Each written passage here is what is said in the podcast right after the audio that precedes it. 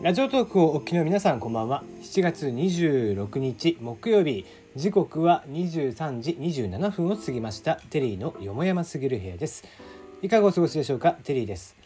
この番組は僕が個人的に気になっていることニュース話題などに対して好き勝手12分間一本勝負していこうという番組です。案内役はテリーでお届けをいたします。なおこの番組ではお便りや感想を募集しています。ツイッターで質問箱を受け付けておりますので、えー、送ってください。ナナミュージックのリクエスト、ふつおたもお待ちしております。さてさて、えー、まあ今日は、えー、もうフリートークはなしでいこうかな、えー、ちょっと冒頭いろいろ長くなりそうなので、えー、というのも、えー、個人的な趣味ばかりの話になりますが、えー、つい今日夕方ぐらいですかね「えー、新エヴァンゲリオン劇場版」えー、新劇場版ですね、えー、特報映像をネットで正式に公開ということで、えー、今現在公開中の「未来の未来の」えー、まあ序盤にですね予告編とか映画の予告編とかが流れますがあそこにですね特報として「えー、新エヴァンゲリオン劇場版」まあ、あの新劇版の、えー、第4作目、えー、完結編と言われてまあ本当に完結編かどうか分かりませんけどまだね あんま信じてないですが、えー、一応完結編となるであろう「新エヴァンゲリオン劇場版の」えー、特報映像こちらが、えー、YouTube の方にもアップをされましたまあどうやら、えー、要は映画館でね撮られてしまってそれが公開されてしまっていたっていうのがあったようで、えー、それに対しての対策ということで。えー、特報映像自体は7月20日から、えー、未来の未来の中で、えー、前にですね、えー、放送、えー、公開されていましたが、えー、巻波マリ・イラストリアスですね、えー、がこちらが8号機で戦う映像とともに西暦2020年公開という告知が流れています。えーまあ、今回はですねそのアップロード違法アップロードに関しては厳しく対処するというコメントがあったわけですのでまあえーまあ最初からねこうした方が良かったんじゃねえかなと同時公開すりゃ良かったんじゃねえかなとも思いますけどもね。うんまあ、そんなんどうでもいいから早めに公開してくれという感じですがもともとねもう完結するまで上波級で完結するまでに、うん、5年ぐらいで終わらせるみたいな話だったものがもうすでに2020年っつってますからね何年経っとんねんって話で、えー、いくらなんでもちょっと、えー、待たせすぎというところはありますんで是非ね、えー、きっちりと、えー、もう2020年から伸びることがないように していただければいいんじゃねえかなと思ってますが。はい、えー、そんなこんなありますが、えー、もう一個の僕が気になっている話題ですね。えー、仮面ライダー新作はジオえー、全ての平成仮面ライダーの力を使えるタイムトラベルライダーということで、えー、新作、えー、仮面ライダー9月からですかね、えー、こちらが、えー、平成最後の仮面ライダーということで、えー、平成ライダーを締めくくるということで、えー、新作になりますけども、まあ、20作目にしてちょうど切りよく、え、平成ライダーが終了ということでですね、えー、今回は時計がモチーフになるという話はされておりましたけどもどうやら全ライダー、えー、全平成ライダーの力が使えるということで、えー、まるでディケイドを思い出してしまいますね。えー、平成仮面ライダーと言いますとまあ、えー、知ってる方は知ってますが、えー、クーガアギトリュウキファイズ、えー、ブレイド響鬼カブト電王キバディケイド。ダブルオーズフォーゼウィザードガイムドライブえゴーストエグゼイドビルドそしてジオこの 20, えー、20組というか20作品を指して平成ライダーシリーズと呼んでいますけども、えー、今回のジオでは、えー、各えー、年に行きまして年に行きまして、えー、その時のライダーの力が使えると。いうことで、えー、キービジュアルとなります、えー、画像がね上がっていますがなんかですね僕の大好きなディケイドさんがですね隣に大きく乗っていておやおやという感じがしていますね。まあ電王とかもね非常に未だに人気が高く、えー、佐藤健君の、えー、出世作という形になりますけども、えー、あと福士蒼太君がやったフォーゼであったりだとかね、うんまあ、いろんなものが、えー、出てきてますが、まあ、今回はそのライダーに、えー、の力が全部使えると。えー、ディケイドと違うところは、まあ、ディケイドはそのまんまこう各ライダーに変身ができるというスタンスでしたけども今回はどうやらそのいつもやっているような、え、なんとかフォームの形で、え、各ライダーの力を借りるっていう形になるっぽいですね。なので、えー、まあどちらかというと映画版に出てくるような、うん、映画版の仮面ライダーに出てくるような過去ライダーレジェンドライダーたちの力を借りるみたいな形になると、まあ、それが常時あるということで、今回は、なかなか、見どころのある作品になるんじゃないかなとまたねこの順番出てくる順番も気になるところではありますが、え、12月ぐらいですかね、えー、にもすでになんかちょっとネットで出回ってましたが12月ぐらいに、えー、あれですね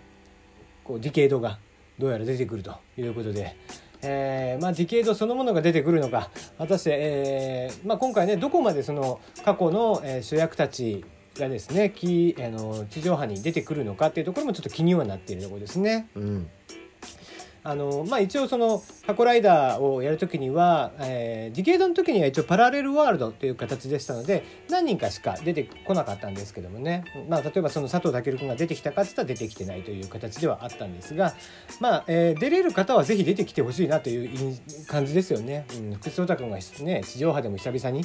えー、ライダーやってもいいと思いますし、えーね、竹内涼真君がえー、ドライブやってもいいと思いますんでね。是非是非やって、えー、もらえたらなと、えー、見るのを楽しみにしています、え、今回はもう1年間僕は追おうかなと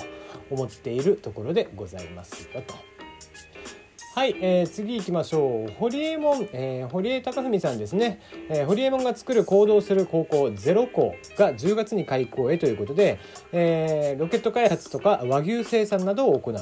ということで、コンセプトは座学よりも行動したやつが一番強い。何もわからないけど、とりあえず行動するやつが得しているということを、えー、まあ、持ち、コンセプトということで、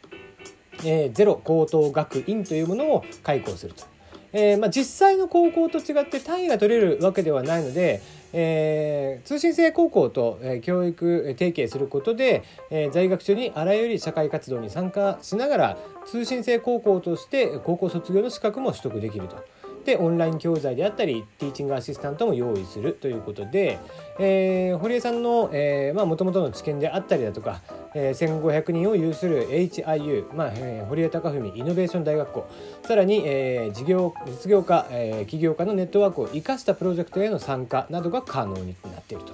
ということで、えー、ゼロ高等学院に関しては、えー、3年間で費用が108万円ということですね、えー、入学前面談をしまして必要書類を提出のうち、えー、定員は400名ということで、まあ、あの顧問にも、えー、元マイクロソフトの社長であったりだとかコルクの社長であったり、えー、ビリギャルの作者の坪田さん、えー、ゆうこしさんなどの就任が決まっているということで、まあ、なかなか、えー、面白い試みをやるなという印象ですね。うんまあ、あのニコ動をやっているドワンゴさんもね、えー、学校をやってますけども、えー、あっちはまあちゃんとね単位も取れる学校ではありますがこちらは、えー、まあ一応その学院ということで、まあ、専門学校に近いのかな、うん。えー、専門学校であったり、まあ、塾とかに近いような感じですね。うん、まあまあえー、いろんな試み若い方に対してこういう試みをやってくれるのは非常に嬉しいなという気がしますね。しがらみがなく、えー、吸収力も強い、えー、その年代に対してこういうふうなアプローチをしていくというのは非常に面白みがあると思います。はい、えー、アイコス値段が上がってしまうということですね。アイコス用タバコ、えー、正気、えー、初値の、えー、初値上げへということで、えー、増税タバコが増税しますけどもこれを受けまして1箱40円、えー、上がるということです。えー、フィリップ・モリス・ジャパンが26日加熱式タバコのアイコス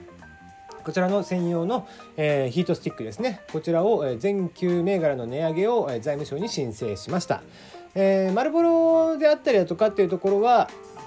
紙タバコの方はですね、えー、520円なのかな、うん、で、えー、今回一応アイコスの方が値段が低いということで、まあ、紙タバコからこちらのヒートスティックの方に流していくっていうことも含めて、えー、の価格設定になったようですね。うんうん、